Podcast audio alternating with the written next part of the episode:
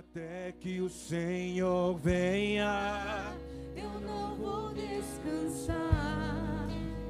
Até que o Senhor venha, eu vou rasgar a minha vida diante do teu altar, diante do teu altar.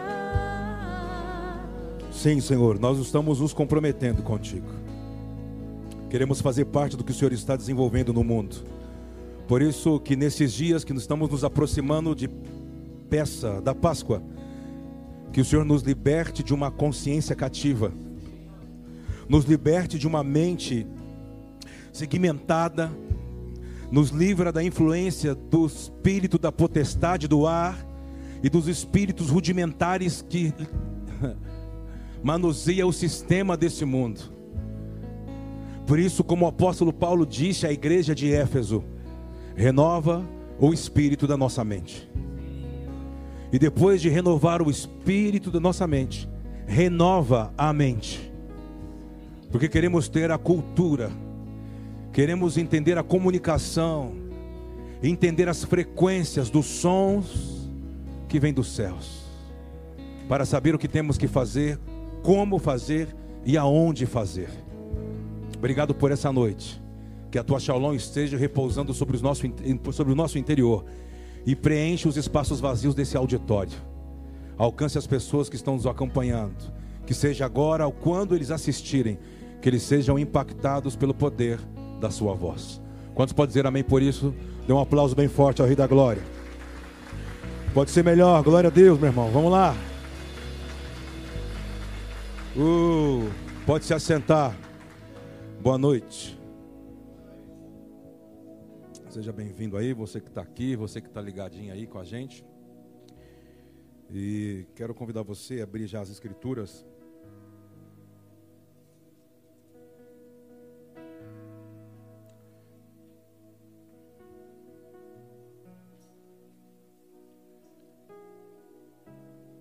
Eu acredito que é o livro de Deuteronômio, que é uma uma lei sobre não se alterar a natureza das coisas criadas por Deus. Eu acredito que deve ser Deuteronômio 22. Eu acho, acredito que é isso. Deuteronômio 22. Eu acho que é do versículo 9 em diante. A gente está se aproximando da Páscoa. Estamos falando aos domingos sobre a série sobre o poder da ressurreição por meio da cruz. E a gente está relacionando essa movimentação da cruz, porque nos aproximamos da Páscoa. E a Páscoa, claro, a sua origem é passagem. Você lembra de Êxodo 12, Deus trazendo juízo, né? Sobre todos os deuses do Egito, sobre os primogênitos de Faraó, dos egípcios. A gente vai falar bastante isso porque para nós é muito importante entender uh, dessa data, dessa, dessa data que o Pai deu aos seus filhos, porque é onde tudo nasce. Não importa o que você viveu até aqui, mas na Páscoa é acionado algo. Na Páscoa há uma movimentação espiritual de libertação.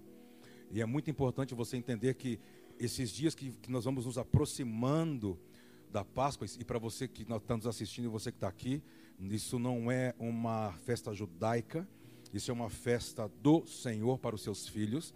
E na verdade, se você olhar,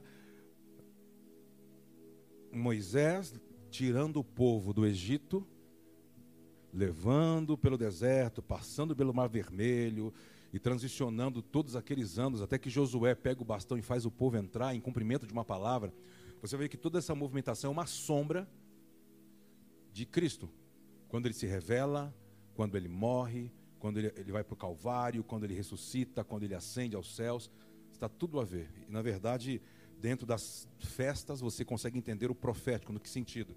Todo o plano de redenção que Deus tem com o mundo, aquilo que já aconteceu e aquilo que ainda irá acontecer, está ligado à volta de Cristo. Então seria muito interessante.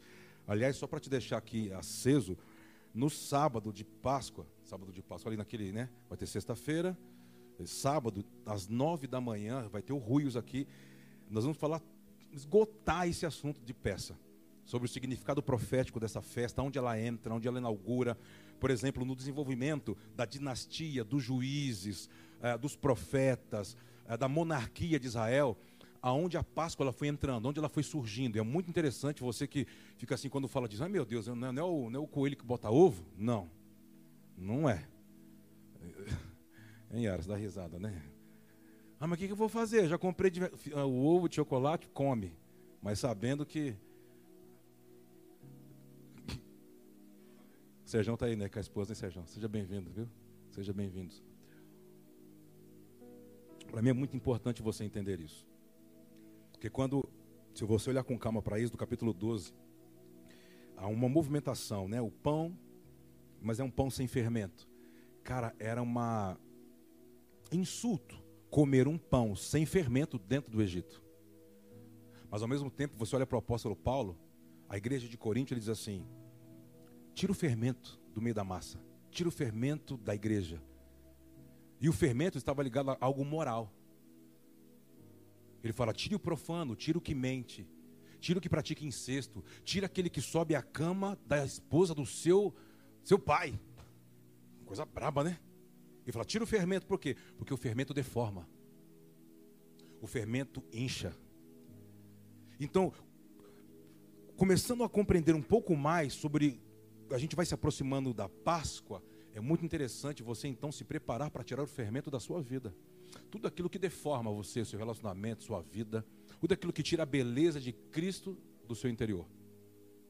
É bom você pesquisar, sabe, olhar, fazer uma autoanálise. Por exemplo, é, confiar talvez em alguns amigos, alguns líderes, e falar assim: eu quero fazer uma, uma faxina na minha casa. E a minha casa é a sua vida. Há um texto que diz assim que uma mulher tinha per- perdido uma dracma, lembra? E ela não conseguia achar. Então diz que ela chama os amigos de confiança. E ela diz assim: Eu preciso encontrar um valor perdido. E existem valores que a gente vai perdendo na jornada que você não vai encontrar se isolando, você só vai encontrar se expondo. Sabia? Você quer se proteger, você não vai encontrar alguns valores. Por quê? Porque o segredo está em você abrir e não se guardar. Diz assim que ela chama amigos, né? E põe tudo para cima e ficam vasculhando a casa até encontrar. Para mim, quando nós vamos nos aproximando da Páscoa, é isso que tem que ser feito em nossas vidas. Não tente passar por uma Páscoa apenas como uma liturgia, como uma data que parece que não vai te afetar. Você está no lugar errado. Se está entendendo que estamos sendo nutridos aqui, essa tem que ser a sua Páscoa. Tem que ser a sua libertação de corpo, alma e espírito. Você está aqui? Por exemplo, olha aqui esse texto. Eu ia falar de outro texto, mas já está aí. Vamos lá. Olha o que diz esse texto, porque tem tudo a ver. Porque, por exemplo, fala comigo assim: Deus. Não, vai, vai, vem crente. Deus não trabalha com misturas. Deus não trabalha com mesclas. Do que você está dizendo? Com coisas opostas, de duas naturezas opostas. Nesse versículo, aqui nesse texto, depois você lê com calma, tem esse, tem outros. Eu só quero fazer, dar uma introdução no assunto dessa noite. Diz assim, ó. Não semearás a tua vinha com diferentes espécies de semente. Para quê? Que e então, quando você olha para esse texto, você, você pegar, tipo assim, a, a, a, a, linha de Gênesis Apocalipse, você vai achar diversos textos que isso aparece. Talvez ele pode aparecer com uma outra conotação, mas a essência é a mesma. Por exemplo, há um, um texto em Lucas. Olha, acho que o Brasil está ganhando de 1 a 0. Lucas capítulo 13, versículo 6. Dá uma olhadinha aí. Não se esqueça de Deuteronômio. Vamos ler junto aí para você sacar. Olha só. E dizia esta parábola. Vamos ler comigo? Um, dois, três. Vamos lá. Um certo homem tinha uma figueira plantada. Grifa aí. Uma figueira plantada na sua vinha.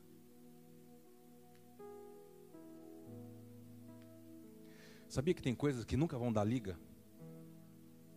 E as pessoas acham que parece que Deus tem um poder. No que sentido? Não, Deus tem o poder de fazer a mágica dar certo. Deus trabalha por natureza, por linhagem. Ele respeita isso. Por isso que antes de você fazer uma sociedade, antes de se casar, você tem que orar, mais orar, orar e ouvir ele falando grosso, se é de verdade. Porque se der ruim lá na frente, ele não pode ser responsabilizado, porque você não soube escolher. Porque o grande lance é que tudo tem que ser um equilíbrio, certo? Se o cara ou as pessoas, vamos falar, o casal, a escolha é só sobre o amorero, sobre a atração, cara, um dia isso aí vai cair. Um dia vai acabar. Tem que ter o amorero, o que te atrai, o que tem o seu perfil, ok, o equilíbrio. Não pode ser maior do que o amor ágape, que faz se tornar uma amizade ao ponto que você vai dar a sua vida para construir aquilo. O amor filéu. Tudo tem que ser equilibrado. Quando nós lemos esse texto, Deuteronômio, isso aqui é muito preocupante, por quê? Porque quando vai se aproximando da Páscoa, você vai ter que sacar que muitas coisas que você andou fazendo, que pode estar dentro de uma lei, você vai ter que ter coragem muito mais do que fé de fazer a cisão. Isso é para crente mesmo, hein? Para crente que ouve e obedece. Porque tem muita gente que já fez muitas besteiras e fica arrastando. Deus abençoa. Primeira coisa, Deus não tem que abençoar as suas coisas. As coisas de Deus já vêm. Elas já estão nele. Ele já te abençoou com toda a sorte de bênção em uma posição que ele te deu do que? De ver as coisas de cima para baixo e não olhar as coisas do mesmo lugar. Você está aqui? Vamos continuar lendo, que esse texto é muito legal. Olha lá. E dizia esta parábola: um certo homem tinha uma figueira plantada na sua vinha e foi procurar nela o quê? E o que aconteceu? É claro, porque uma trava a outra. Eu vejo casamento, deixa para lá. Vou deixa eu andar. E disse ao vinhateiro: Esquece que eu falei. Eis que há nesta e ah, corta porque ocupa ainda a terra. Olha o que ele está dizendo. Ele está indo há três anos, há três temporadas, não tem fruto.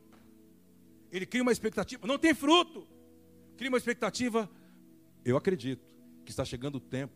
Porque, por exemplo, você sabe que as três são sete festas, mas as três principais são festas agrícolas porque era a movimentação do povo hebreu. Trabalhavam com agropecuária. Então a primeira colheita do ano era perto, era esses dias que estamos vivendo, que vai se aproximando da Páscoa. Por quê? Eles pegavam o dízimo da terra, a redenção da terra que eles colheram, que eles plantavam, desde o último. Uh, primavera, tabernáculos, e, e, vinha a colheita agora, e trazia aos pés do Senhor. Por isso que na Páscoa nós trazemos as nossas ofertas especiais de peso aqui. Não são ofertas menores do que nossos dízimos. São ofertas maiores, porque dízimo já está estabelecido, é redenção da terra, não é céu. Mas as ofertas definem a quem você pertence. As ofertas definem aonde você quer chegar durante a próxima temporada, para que você não chegue em algumas coisas que você andou fazendo e não ache. Está aqui, e não ache fruto. A única coisa que Deus dá ao homem para que ele possa dar a Deus, a única oportunidade são as ofertas. O dízimo você não dá, o dízimo você devolve, é dele. E se você retém na sua casa, amigo, minha amiguinha. Outro dia a gente vai falar um pouco mais sobre isso. Então eu acredito que esses dias são dias de a gente começar a discernir aonde pode ter em nossa casa, em nossa vida, por exemplo, em primeiro lugar, para mim, é a sua relação com Deus. Aonde tem alguma coisa na sua relação com Deus que tá, tem duas naturezas. A Bíblia diz que você não pode servir a dois senhores. Você tem que estar diante dele e servi-lo diante da sua soberania. Ponto. Se tem alguma coisa que está entre a sua relação com ele, nessa Páscoa você vai ter que ter coragem de. Por quê? Isso tem um nome, idolatria. Tudo que fica entre você e o relacionamento do Criador tem um nome: idolatria. Por isso que os primeiros mandamentos é ame a Deus acima de todas as coisas, e os seus outros amores vão se encaixar, mas não vão entrar, não vão ficar entre você e ele. Diga amém. Primeiro ponto para que você entenda a Páscoa. Preste muita atenção entre a sua relação e a sua relação com Deus. Como que é essa relação? Ah, eu estou vivificado quando Deus cumpre as promessas. Isso não é amor. Tem música assim, né? Não é, como que é? Como é que ela lá de Goiânia? Isso, nossa, ah, rapaz. Isso aí não é amor não, rapaz. Isso é o que, Fagner? Isso é cilada, rapaz.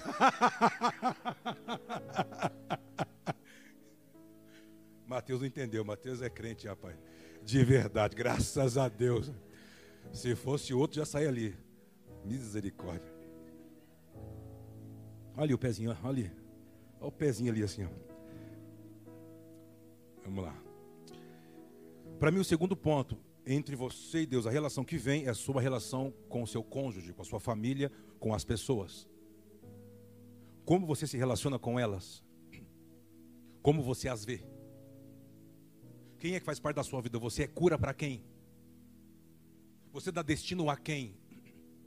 Não, eu tenho só relação, eu sou um 007. Ninguém nem sabe que eu venho na igreja. Se eu falar, ninguém me chama para fazer mais nada. Não tem como você andar escondido, cara. Então a Páscoa é para você ser revelado e sair de um sentimento que na verdade está te intimidando. Isso não é timidez pessoal. Ah, eu tenho um problema emocional, eu sou para dentro. Não, não, não. Tem uma estrutura que está gerando isso em você. Você precisa ser liberto do espírito da potestade do ar. As pessoas precisam saber que você é uma porta de salvação para elas. As, as, pessoas precisam saber que a sua casa não é só para ter churrasco. Pode ter churrasco, pode ter jantar, mas a sua mesa chama-se uma mesa de reconciliação. Você é um embaixador que você leva pessoas para sua casa, não é para ficar falando de Big Brother, do jogo do Corinthians que perdeu, o sangue de Jesus tem poder.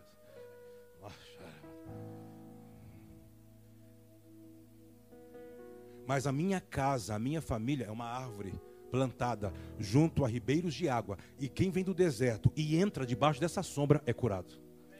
A sua casa é isso? A sua mesa serve para isso? Já teve lugares que eu fui, já falei isso aqui. As pessoas me levavam nos cômodos. Todo mundo quer mostrar, né? Aquela, olha aqui, pastor. E aqui eu vou indo só. Eu, fico, eu, eu, eu, já sei até onde vai ser a pregação, viu, Sérgio? Eu vou entrando. Que maravilha, uau. Ah, que maravilha. A parte gourmet. Eu vou só entrando assim, ó. Eu vou entrando. Eu só fico esperando assim. Me leva na sala, me leva na sala, me leva na sala, me leva na sala. É a sala de visita, a sala de vídeo, a sala do quê? A sala do quê? A sala de jantar. Aquela mesa de 54 lugares. Aquela mesa linda. Eu fico assim, uau. Os talheres, uau, uau, uau. Eu falo assim, uau. Você sabia? Sempre eu começo com o mesmo texto. Que a igreja de Cristo nasceu na mesa e não nos altares? Ah, é? É. Por isso que a igreja de Cristo, ela não tem um espírito religioso institucional. Ela tem que ter um espírito familiar. Ah, quanto Quantas vezes você usa essa mesa no ano? Só a primeira, só a primeira, só a primeira ameaçadinha assim. Ah, pastor, é, hum, é, não, a gente não nem usa. A gente usa aquela ali. Eu falo, hum, isso aqui é para quê? Ah, você está perdendo uma grande oportunidade. Porque você está usando isso para viver de aparência, para impressionar e você não entende a essência da mesa, ah, você precisa entender o que é igreja. Tem outros lugares que eu entro, as pessoas falam assim: eu tenho um ministério para casais. Eu, é mesmo? É, meu chamado é para casais. Maravilha. Deus falou assim: oh, pede uma pizza aí. Eu, eu, eu, tenho compromisso, eu desmarco. Não, pega uma pizza. Não, é, não faz alguma coisa para a gente comer? Por que, que eu estou querendo? Eu estou querendo sentar na mesa para ver quantos talheres ela tem, quantos pratos ela tem, quantos jogos de jantar ela tem. Por quê? Eu tenho um ministério para casais. Aí na casa dela tem uma colher de mexer o café, uma colherinha, um garfo de dois. um de plástico, outro copo rasgado. E falou: senta aí. Eu falei, rapaz, mas que ministério de casais é isso aqui? Deus não trabalha com duas naturezas. O que está querendo dizer? A Páscoa é um momento que você tem que ter lucidez para exercer uma justiça que os homens não conhecem sobre a terra. Comece a colocar justiça sobre o que você fala. Comece a colocar justiça sobre as suas ações. Comece a colocar justiça sobre toda a movimentação que você tem. E o que vai acontecer? Nenhum espírito de mentira mais vai andar com você. Nenhum espírito de engano vai ter poder de penetrar nas suas relações, na sua empresa, onde você empreende, na sua relação com Deus, com a sua família e naquilo que você desenvolve como latreia na terra. Nada terá poder de entrar como engano. Por quê? Porque você é um justi você é um você, você é um homem que gera justiça. Fala amém, três amém. Me deu medo, vou na sua casa. Vou lá jantar. Manhã vai todo mundo correr para comprar jogo de jantar. Daqui a pouco, no dia que eu cheguei assim, bem, pô, vamos passar aqui, acho que alguém mora por aqui. Não, uma hora aqui achei. Bem, eu escutei assim, meu Deus do céu. Eu escutei assim, ela disse assim, meu Deus do céu. Eu fiquei aqui, ó. O que vai falar? Qual que é a profecia? Você não sabe quem está lá embaixo? Alguém falou, quem está lá embaixo? Aquelas, aquelas, aquelas coisas lindas. Quem está lá embaixo? O Kleber ba O quê? Eu, de novo, ei, alguém em casa? Uma pressão, né? Uma pressão. Tem que, tem que, tem Jesus escutou assim: Meu Deus, põe no quarto, passa, passa no sofá, pega não sei o que, passa no varal, passa, esconde, fecha na porta. Eu só assim, eu vou chegar. O que, que foi? Não liga não, hein, pastor. Você chegou de surpresa. Pastor, não olha para as coisas, hein?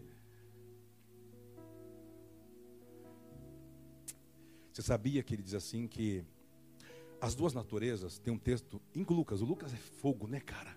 Lucas é um doutor que escreveu para o gentio. Sabe o que ele fala? Ele fala assim: cuidado com que você sobrecarrega o seu coração. Cuidado com a sua conduta de vida. Por quê? Porque você pode sobrecarregar o seu, seu coração com tantas coisas, com tantas naturezas de coisas distintas, que você pode estar distraído quando ele chegar.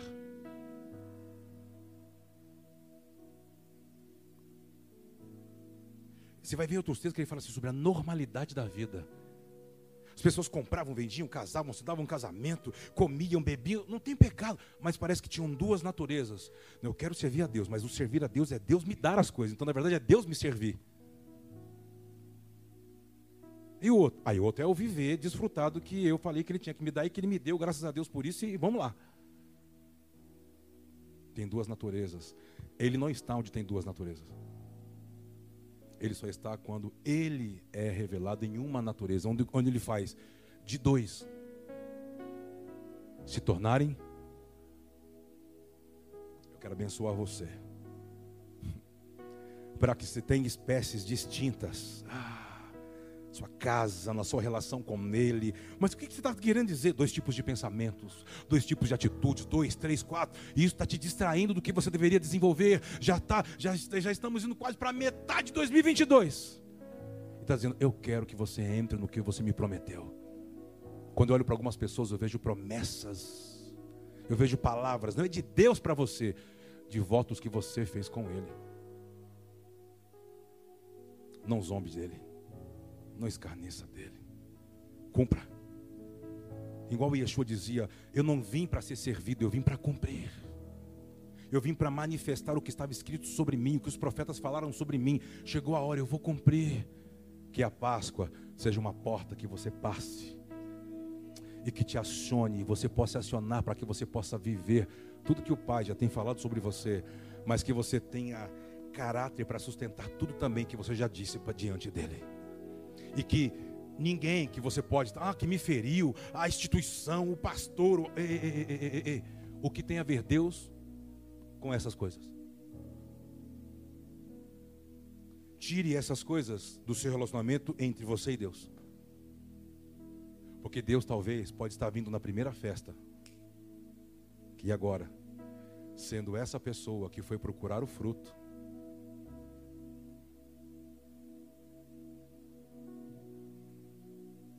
Aqui nós lemos como fosse uma terceira pessoa, né? Mas e se essa cena é Deus vindo até a mim e você, até a sua família, até o seu casamento? Já estou vindo há muitos anos e não estou vendo fruto. Por quê? Porque vocês estão indo cada um para um lado. Existem duas naturezas na mesma casa.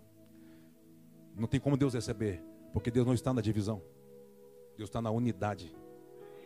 Que essa Páscoa seja um tempo de lucidez para que Deus gere na sua casa unidade. Porque a concordância, sabe que ela sabe como ela chega diante de Deus? A concordância com peso. Concordância como? Alguém está orando, alguém está do lado assim, amém, amém. É, mas não é. Porque a concordância tem que ser de dentro para fora, corpo, alma e espírito. E a concordância não se dá apenas de uma oração, se dá na prática.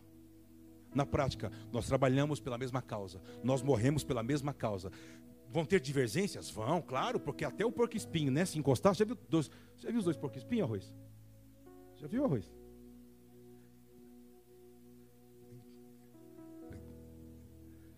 Quando o porco espinho vai chegando assim, Esteves, aí eles querem brincar, assim, né? Para aquecer, tá frio no inverno. Aí vai dizer, mas depois vai, vai, vai entendendo, vai, ó, ó, aleluia, glória.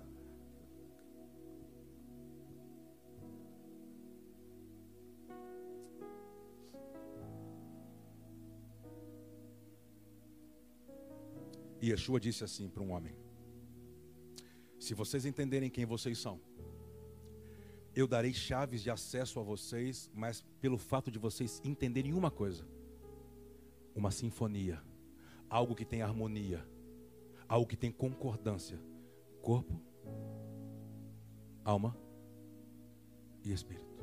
Quando isso se tornar um na vida de vocês, tudo que vocês eu vou acionar, tudo que vocês eu vou liberar.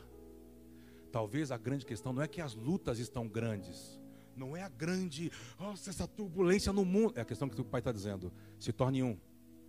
E vocês vão ver como vocês vão dar velocidade ao meu pacto que eu fiz com vocês. A concordância é uma arma poderosa. A sinfonia é uma arma poderosa. Diga amém, irmão. Por exemplo, vamos para outro texto, vai. Vamos mandar. Você ficou meio triste. Eu fui falar do porco espinho, vou usar outra expressão. Vai para 1 Samuel 16. Vocês estão ainda aí ou já foram? Está firme e forte aí? Vai aguentar? E aí, Mona? Então tá. 1 Samuel 16, 1. Um texto bastante conhecido, mas como esse texto é poderoso. Vamos ler juntos? No 3, vai. 1, 2, 3. Então disse o Senhor a Samuel. O que, que ele disse a Samuel?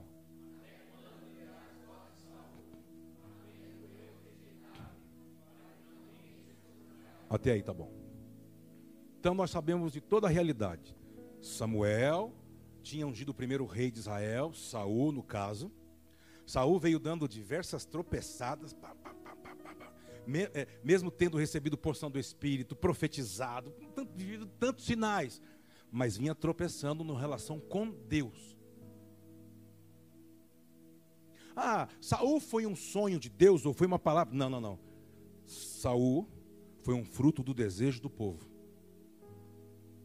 O povo nasce um desejo porque eles estão eles estão tendo uma outra natureza do que Deus estava desenvolvendo por meio dos juízes. Ah, nós queremos ser, nós queremos ser igual a todas as nações. Irmãos, o que diferenciava Israel de todas as nações era porque eles viviam debaixo de uma teocracia, por meio dos juízes, por meio dos profetas. Eles se cansaram disso e diziam, ah, nós queremos ter monarquia. Falou assim, vocês estão de brincadeira. Samuel falou, vocês estão malucos. O que é que entrou dentro de vocês? Não, Samuel, a gente não quer mais não, nós cansamos dessa vida. Agora a gente quer ser. Mas vocês sabem, né? Que dentro de uma monarquia vocês vão perder tudo. Nada é de vocês, tudo é do rei. E os filhos vão ser escravos do rei, o imposto para o rei, tudo é para o rei, nada mais é seu. Ah, mas a gente quer mesmo assim. Então tá bom. Levantou Saul. Mas o que aconteceu? Muitas coisas aconteceram até que chegou nesse dia. Já não tinha mais como Deus dar mais uma chance para esse homem. Escuta isso. Deus levanta um profeta e fala assim: Vamos lá. Por que, que você está tendo pena, uma dívida emocional com quem eu já disse não? O grande problema de você não viver as coisas que Deus tem para você é que às vezes, em vez de empresário, você quer ser pastor. Para alguns empreendedores aqui. Aprenda a ser empreendedor, empreendedor. Para de querer ser pastor. A empresa tem que ser maior do que o seu coração. A empresa tem que ser maior do que você. Você tem que ser profissional. Chorei lá. Pronto, vamos embora. Fecha. Acaba, vamos orar e vamos embora. Vocês entenderam isso? Ah, aleluia. Vai me trazer problema que tu vai ver. Volta daquele dia lá.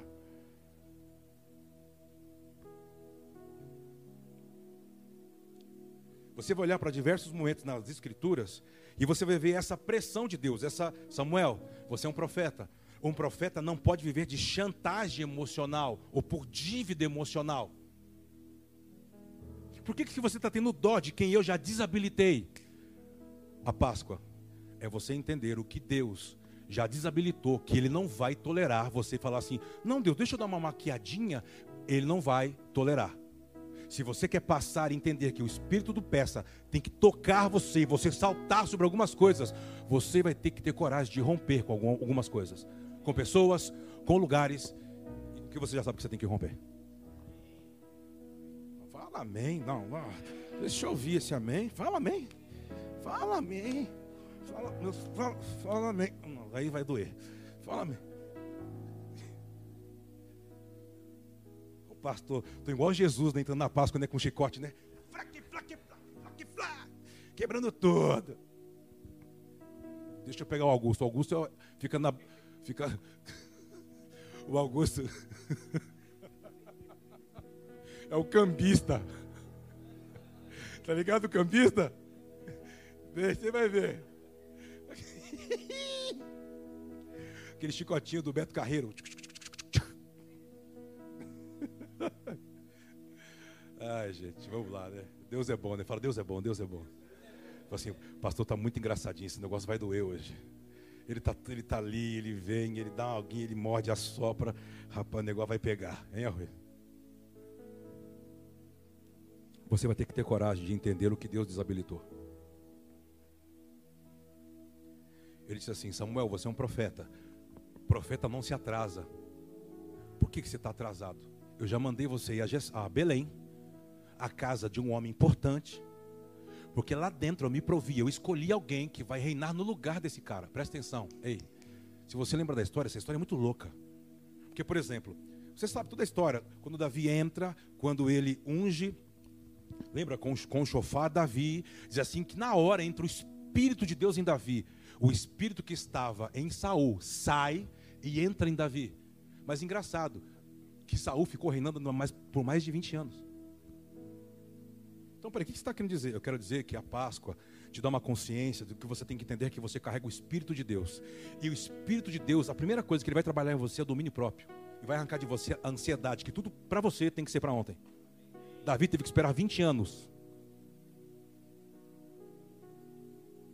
A Páscoa te dá consciência de quando é o tempo que você tem que preparar a terra, semear na terra, cultivar, regar, esperar a natureza trabalhar com ela e o tempo que você vai preparando, olhando, observando para que se vindo nesse trajeto alguma praga, você vai jogar um inseticida, você vai ficar olhando para que você não perca o seu trabalho. Deus respeita as estações. Você está aqui. Davi recebe o Espírito Santo, cara na mesa, é curado. Há uma cura entre ele e o pai dele. A mãe dos irmãos não era a mãe dele, nem os irmãos da mesma mãe. Mas aquilo foi consertando emocionalmente, porque tem palavras que Deus te deu que não é para agora. Você tem que entender que tem um processo para você amadurecer. Porque se você chegar onde Deus quer sem estar pronto, você vai comprometer em vez de cumprir. Vou falar de novo. Se você chegou, eu conheço muitas pessoas que conseguiu chegar antes no lugar que Deus havia prometido, sem estar apto. Sabe o que aconteceu quando ele chegou? Se quebrou todinho. Por quê? Porque você não pode construir algo que o seu caráter não pode suportar. Você não pode construir algo maior que o seu caráter não consiga sustentar. Por isso há um processo. Talvez é o segredo que vocês dizem. Nenhum funcionário para comigo, eu não paro empresa nenhuma, eu negócio não consigo romper, a porta não se abre. Você já entendeu o seu processo? Ou ainda não? A Páscoa é uma porta, é uma grande oportunidade para você ter lucidez de entender qual é o processo que Deus está com você e com a sua casa. Porque talvez na sua cabeça você só quer colher. Você conhece? Tem uma geração triunfalista, por aí, né? Eles não plantam nada, não preparam nada, não semeiam nada, mas todo dia eles querem o quê? Eu posso. Eu posso. Eu o quê? Eu posso. Olha para o espelho e fala, eu, eu vou colher. Ah, vai danar, rapaz. Vai se danar, rapaz. Não plantou nada, não suou com ninguém, não construiu nada, não. Eu posso, eu posso o quê? Você pode. Eu vou falar que você pode.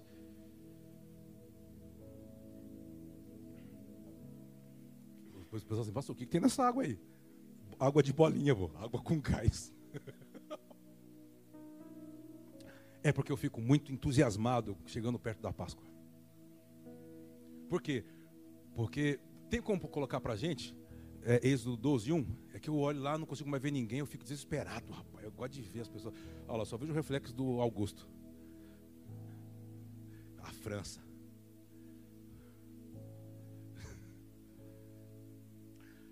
É, é o Fernando que está lá dentro? Meu Deus. É, acha para mim aí, primeiro mês, primeiro dia, primeiro ano. É que eu estou com um texto aqui, não consigo ir para a Bíblia aqui. Isso, é dois, isso, isso, isso, isso. Olha lá. E este mesmo mês vos será o que? Lê para mim. O princípio dos meses. Ei, quando você passa, é como Deus diz assim: Eu estou colocando você dentro da minha temporada. Vamos, agora nós vamos começar. Por isso que você tem que entender quais as movimentações que você tem que vir fazendo até aqui. Se eu não me engano, a nossa ceia de Páscoa vai ser dia 17, domingo. Dia 17, vai ter sábado à noite. Vamos ter algumas, algumas surpresas. Venha, com, traz a convidada. Vai ser power, hein, irmão. Vai ser power. Vai ter um ruiz no sábado de manhã. Ah, vocês vão, ah, vocês vão pirar. Porque a gente quer fazer o quê? Conscientizar você do que é esse momento. Não é só você falar, ah, eu sei da Páscoa, eu sei da história. Você pode saber da história e o espírito da história nunca tocou você. Por quê? Porque cada festa é uma movimentação espiritual. E essa movimentação espiritual é sobre você ser livre.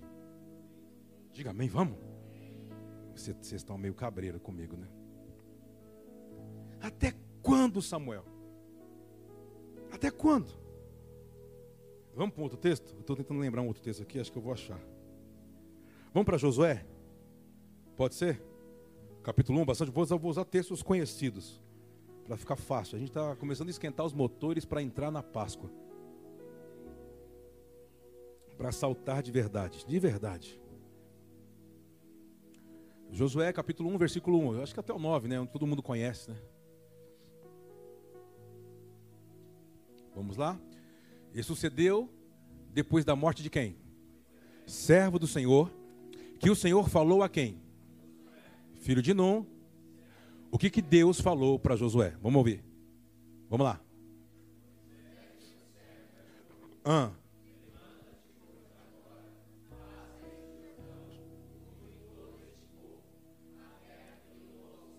Segura. Então, qual era a condição de Josué? Para Deus vir até ele e falar assim: Moisés morreu. O que, que Deus estava querendo dizer em outras palavras?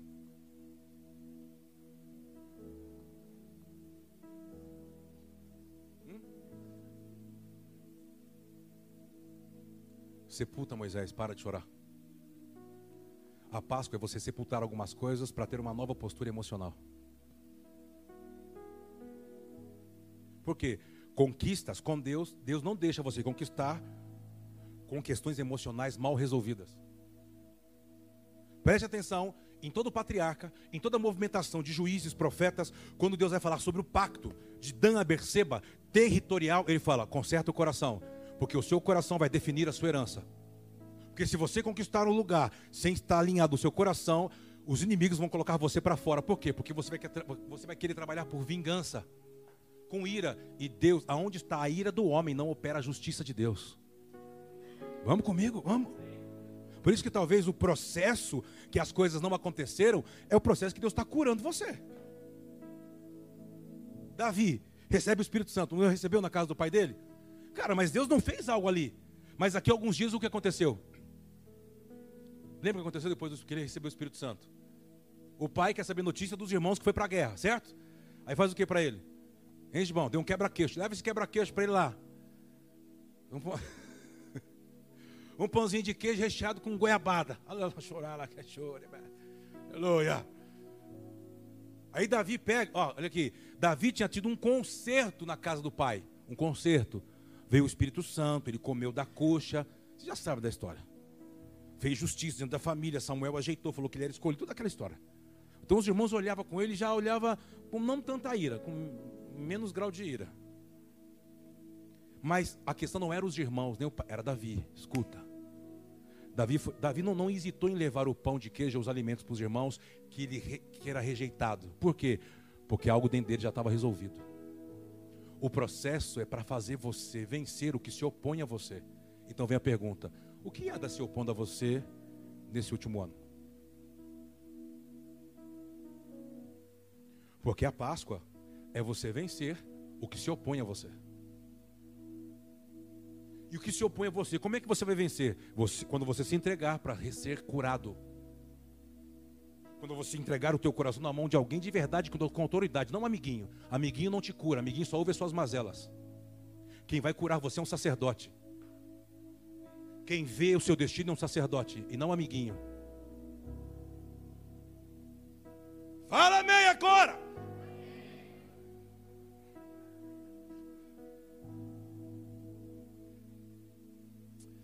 Que o Senhor te dê luz.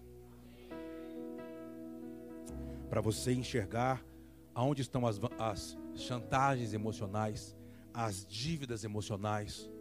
Hum?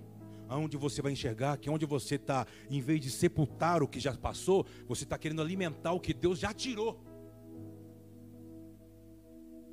A Páscoa é coragem, é exercer fé, é saltar sabe, obstáculos que estão se opondo, você vai tomar distância, você vai pegar velocidade. É isso mesmo, Bruno?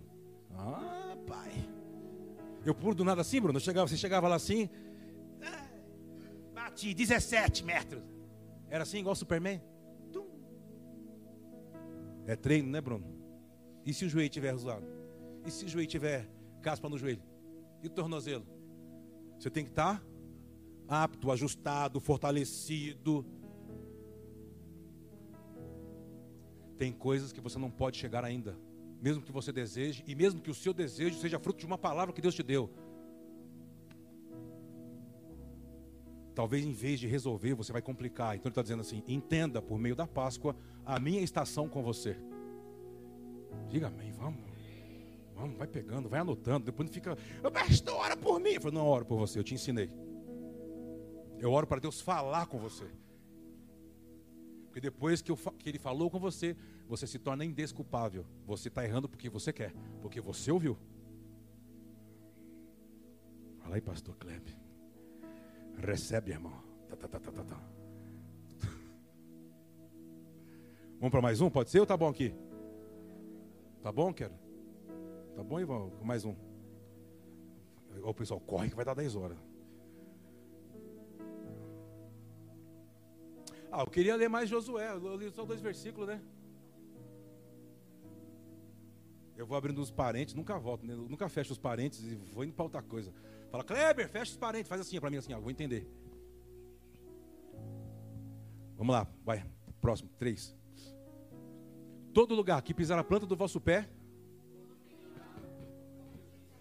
Então, olha aqui, ó, aqui, todo lugar que você pisar a planta do teu pé, claro, de Dan a Berseba, como eu falei com Abraão, com Moisés, eu vou te dar, mas qual que era a condição? Ajusta as suas emoções, sepulta isso aí logo. Vocês estão 30 dias em luto. Depois você lê essa história em Judas, 30 dias. Trevas. A Páscoa se encerra ciclos de trevas. Porque diz que à meia-noite quem entrou? O anjo da morte. E foi sentenciando o futuro egípcio.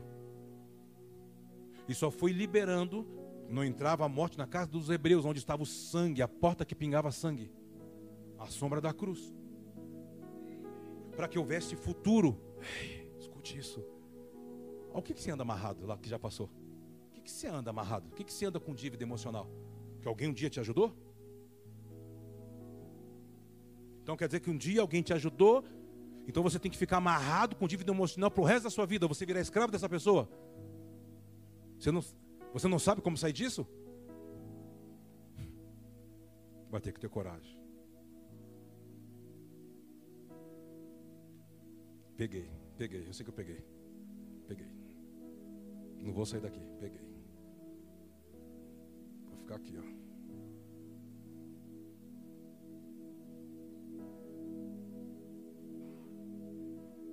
Um dia um homem chamado Abraão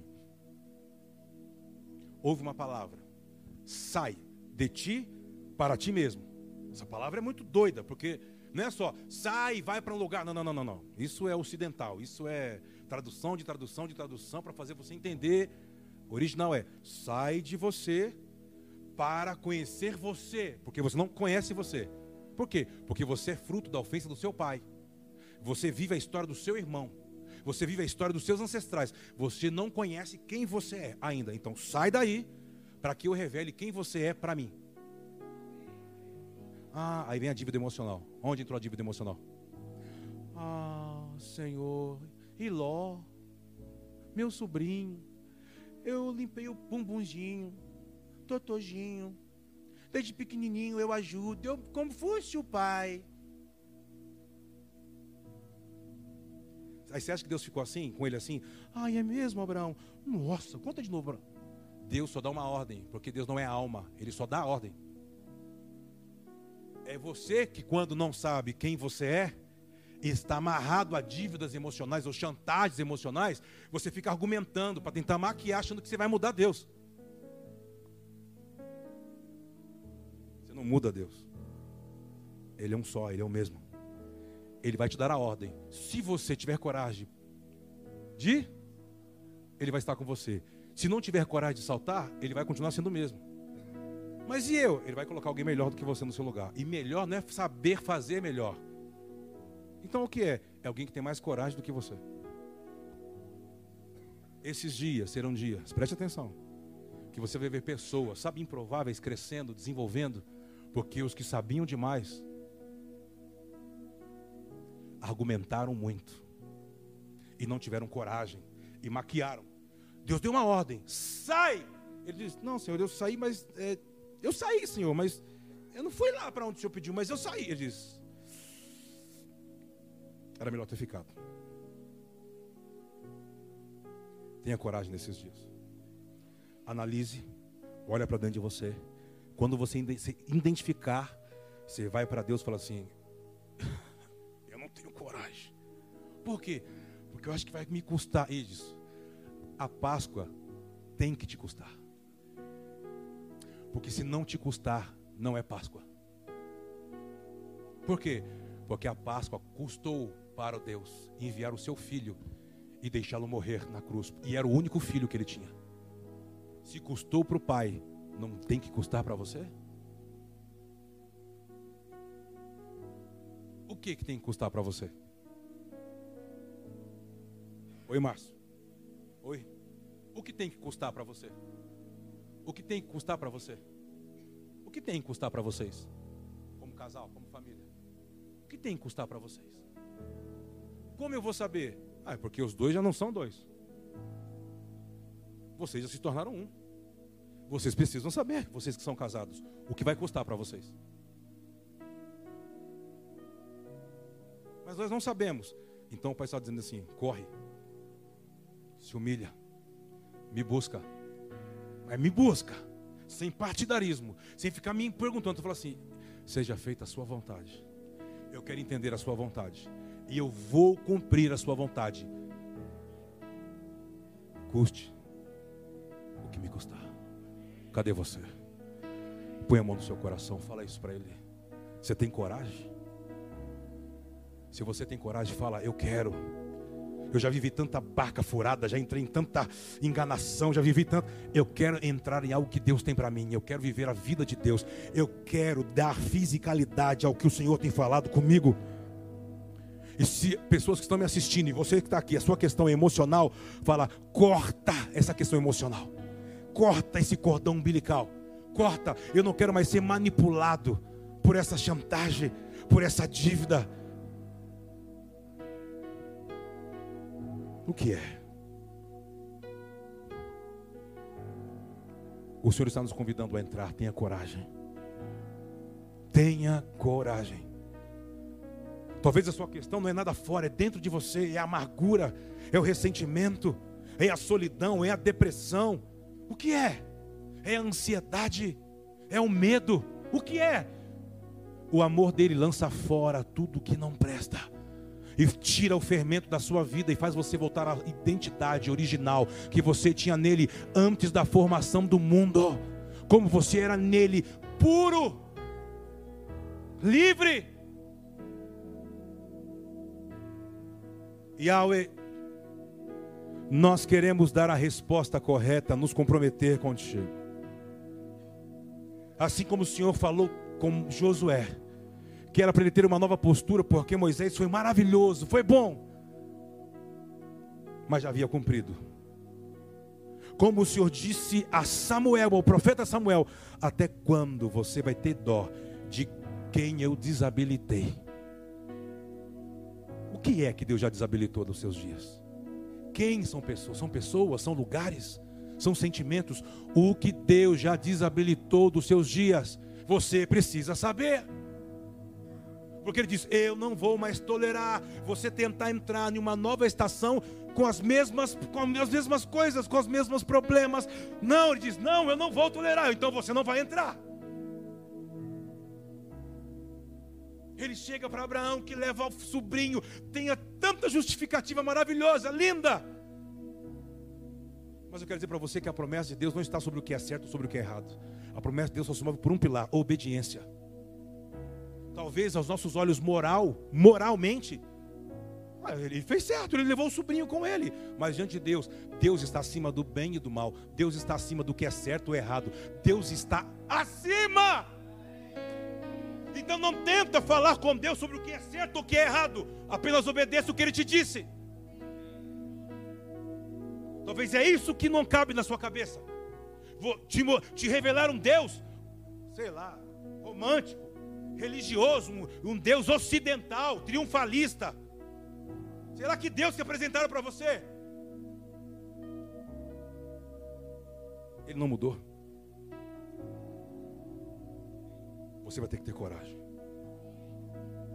Você vai ter que ter coragem de reposicionar algumas coisas dentro do seu casamento, na sua casa, com seus filhos, com seu sobrinho, ir para a mesa e reposicionar algumas coisas. Não é por força nem por violência, pelo Espírito da Páscoa. Que vai libertar famílias. Porque se você não sabe, o Espírito, a essência do Espírito da Páscoa é para libertar quem? Sua família. Se a sua libertação não faz sentido a sua família ser livre para ter lucidez de propósito, não faz sentido você estar tá aqui. Você só está vindo em um lugar para ouvir coisas mas não está entendendo nada sobre o que está sendo construído nesse lugar. A sua família precisa ser afetada por aquilo que você diz que um dia foi tocado. A sua família precisa. Então, se você vai ter que mudar a postura, amar mais, perdoar mais, ser menos louco, menos ansioso, para revelar a postura, sabe? Não revelar uma outra natureza, revelar a natureza de Deus para salvar sua família. O Pai está dizendo: a Páscoa chegou para você, chegou a hora de você morrer. Chegou a hora de você morrer. Morrer para você morrer por seus desejos, morrer por seus impulsos e trabalhar dentro de um propósito. Cadê você? Será que é com você que Deus está falando? Será que é com você que Deus está falando, meu irmão? Fala para Ele, fala, fala. Essas coisas que você está ouvindo tem que gerar alguma coisa em você. E se você está sentindo, você, Kleber, eu quero fazer um pacto, eu quero renovar o meu pacto com Deus, sai do seu lugar e vem. Vem para cá. Eu quero, eu quero estar no altar, eu quero renovar meu pacto, eu, eu, eu quero me comprometer com isso que eu estou ouvindo de Deus agora. Eu quero que minha família seja afetada, pelos meus amigos sejam tocados. Eu não quero ter outra natureza a qual Deus me chamou para ter. Eu quero ser um com Deus. Sai do seu lugar e vem, tenha coragem. Vamos lá. Tenha coragem. Você não pode mais ficar vivendo o tipo de vida e achando que Deus está aprovando o que você anda vivendo. Parece que a sua relação com Deus é só ficar pedindo perdão. Para com isso, se relacione com Deus. Deus trabalha com plantas arquitetônicas, coisas divinas, com construção, edificação. Tem mais pessoas para vir para cá. Tenha coragem. A Páscoa é você se expor. Eles tinham que matar o cordeiro na porta da casa. E tinha que ele, eles pintarem as ombreiras da janela e das portas. Era uma exposição. Exponha. Fale, eu quero me tornar o que o Senhor espera. Yahweh, há pessoas corajosas que estão aqui. Corajosas. Que estão dando uma resposta. Que querem entender o seu plano, a sua agenda, a sua movimentação. Muito obrigado por esses corações que estão se rendendo diante de Ti e da Sua palavra. Dê clareza a eles onde há a dívida emocional, a chantagem emocional, onde há medo do futuro. Espírito Santo, toque eles. Toque eles. Toque eles. Toque.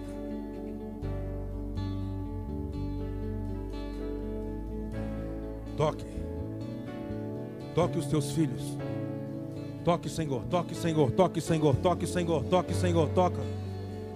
Toca. Toca, Yahweh.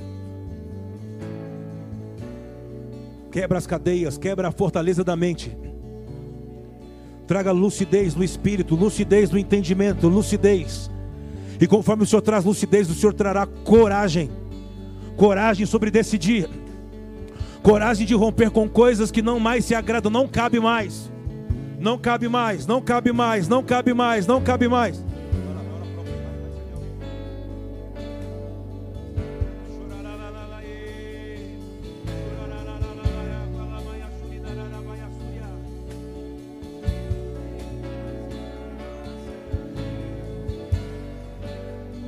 Eles estão se rendendo diante de ti, Yahweh, e renovando o pacto, a aliança contigo.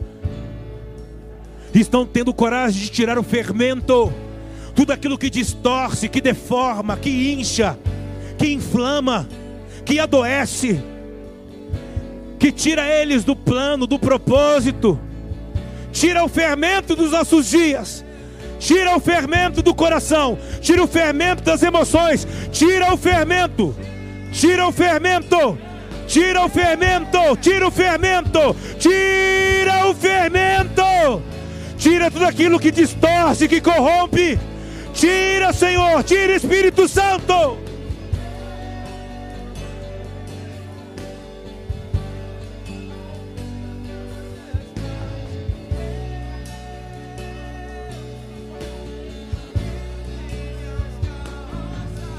Espírito Santo,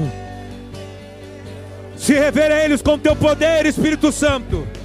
Espírito Santo, Espírito Santo, Espírito Santo, Espírito Santo, Espírito Santo, Espírito de Yahweh.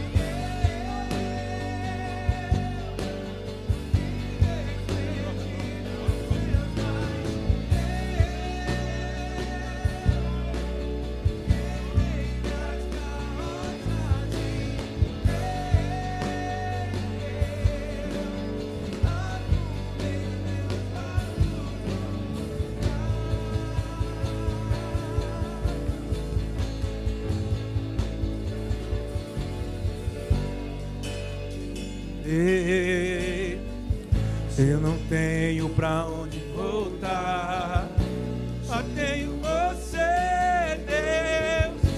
Palavras de vida eterna. Diga ao Senhor: se eu não tenho pra onde voltar,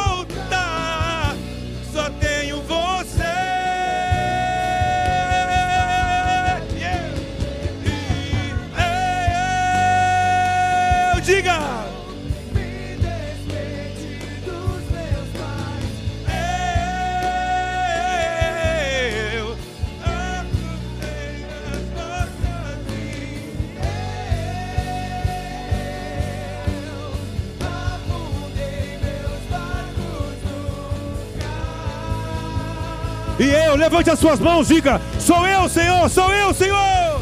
E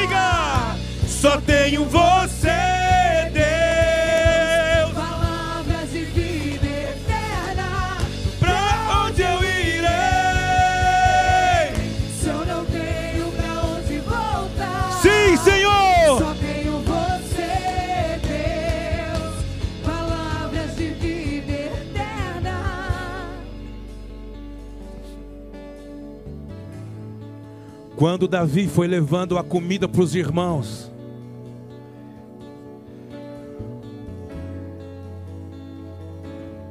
porque ele já tinha vencido Golias da rejeição dentro dele. Então agora Deus poderia criar um cenário para ele vencer o Golias. Presta atenção, por favor.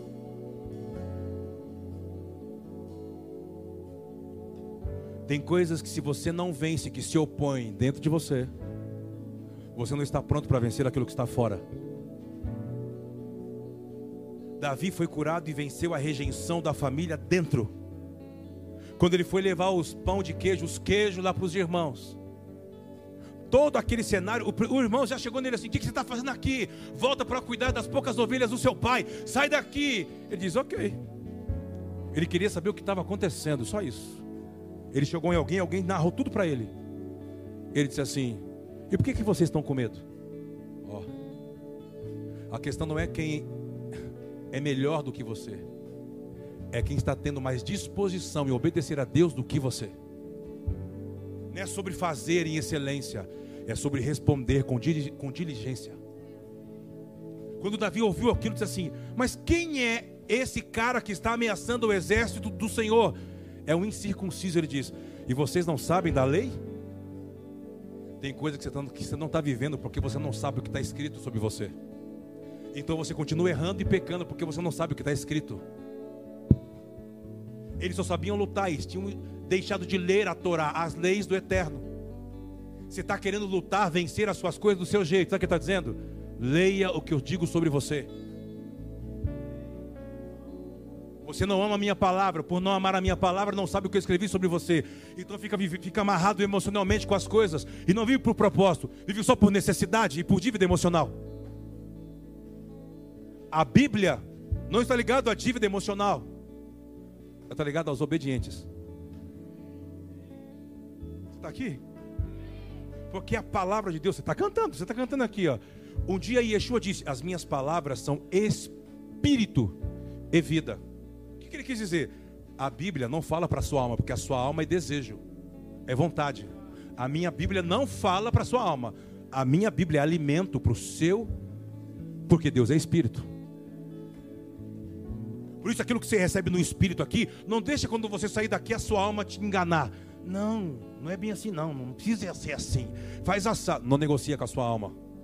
Resiste a sua alma. Resiste a sua alma, sua alma, seu desejo que vai aqui, ó. Resista. O que Deus falou no seu espírito, acabou. É isso que vai. Por isso, que quando Satanás chegou para Yeshua, disse assim: trans- você está com fome, você está com necessidade. Você tem poder para transformar pedra em pão. Transforma e mata a sua necessidade. E Yeshua disse assim: É verdade, eu estou com necessidade. Mais de 40 dias sem comer, eu estou tô, tô mesmo. Mas eu não me esqueci de algo que não está na minha necessidade, está no meu espírito. Satanás o que? Nem só de pão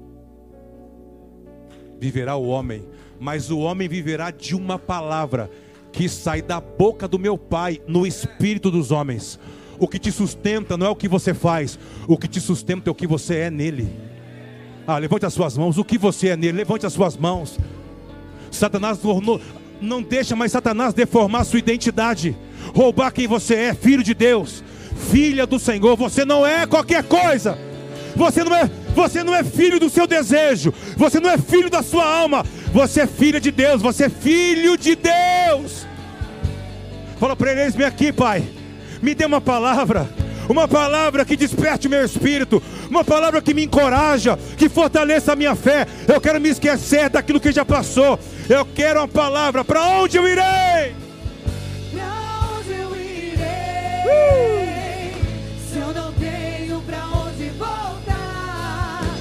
Só tenho você, Deus. Palavra de vida Diga! Pra onde eu irei? Se eu não tenho pra onde voltar. Não temos, Senhor. Só tenho você, Deus. Palavras de vida E eu? E diga, diga, diga.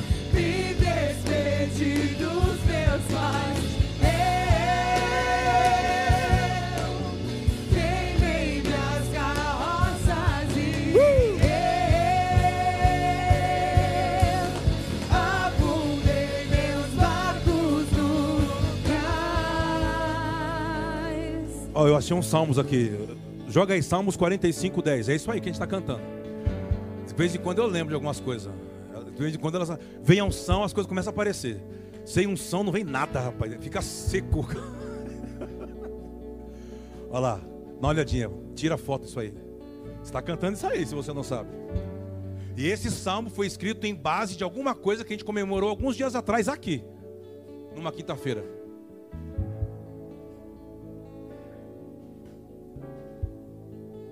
Lembra do Purim?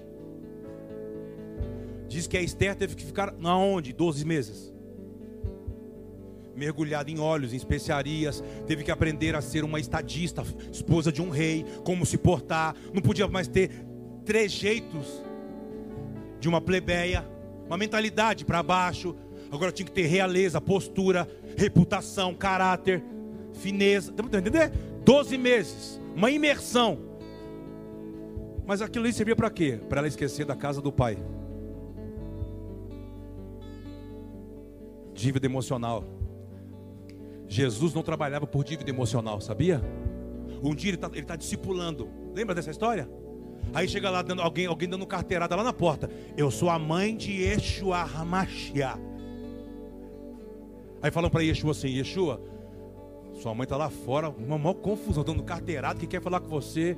Olha o que ele disse, escuta o que ele disse: Minha mãe, meu pai, meus irmãos, são esses aqui ó, que estão ouvindo uma palavra de vida eterna e que obedecem o meu Pai Celestial. Essa é a minha família. Sabe o que ele está querendo dizer? Que a família de sangue às vezes mais atrapalha. Só quem tem coragem de falar isso, né? Pelo amor de Deus, né? É só aqui, né, Rui? Essas coisas, né? Ainda passando para a internet. Porque às vezes a família de sangue não acredita no que Deus fez com você. E toda vez que olha para você, lembra do, do pior.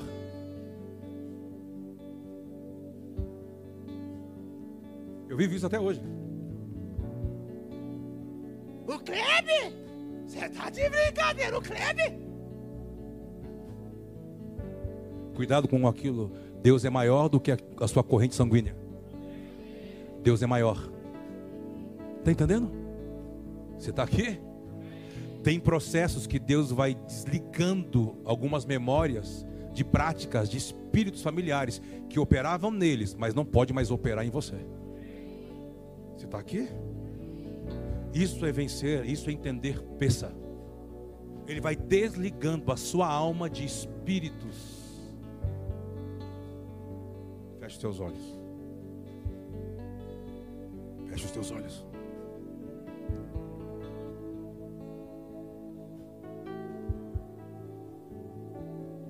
Para isto se manifestou o Filho de Deus para destruir as obras do inferno e do diabo.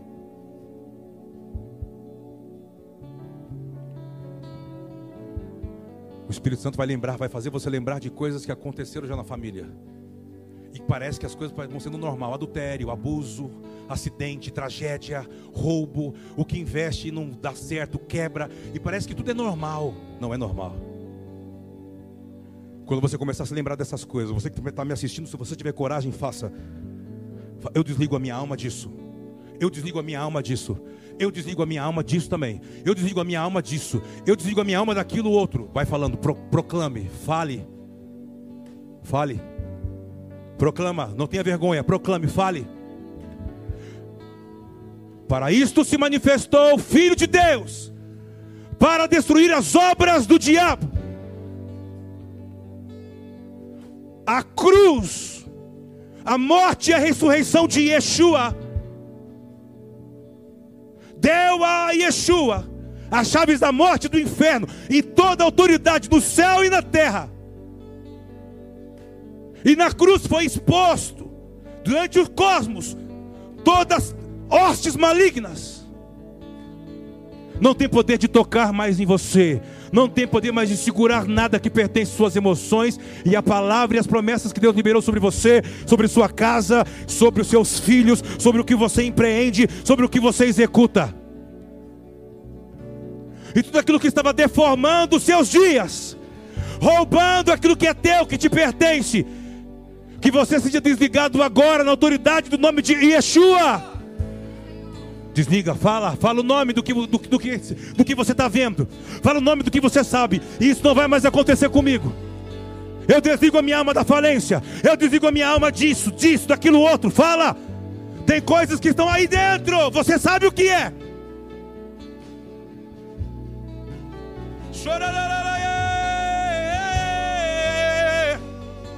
Seja livre na autoridade do nome de Yeshua. Seja livre. Seja livre de enfermidades. Seja livre de doenças psicossomáticas. Seja livre na sua alma. Seja livre de tudo aquilo que prendia você. Você é livre. Pelo poder que é no sangue do Cordeiro. estamos chegando da Páscoa. E a Páscoa é liberdade.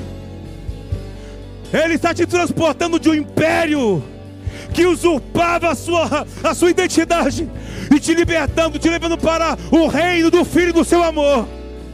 Você é livre, você é livre das amarras do inferno. Você é livre, você é livre, você é curada, você é liberto, você é liberta, em nome do Senhor Jesus. Nenhuma macumbaria, nenhuma feitiçaria, nenhuma simpatia terá poder de te afetar. Você é livre, pelo poder que é no nome de Yeshua. Livres. Ninguém pode amaldiçoar o que Deus já abençoou.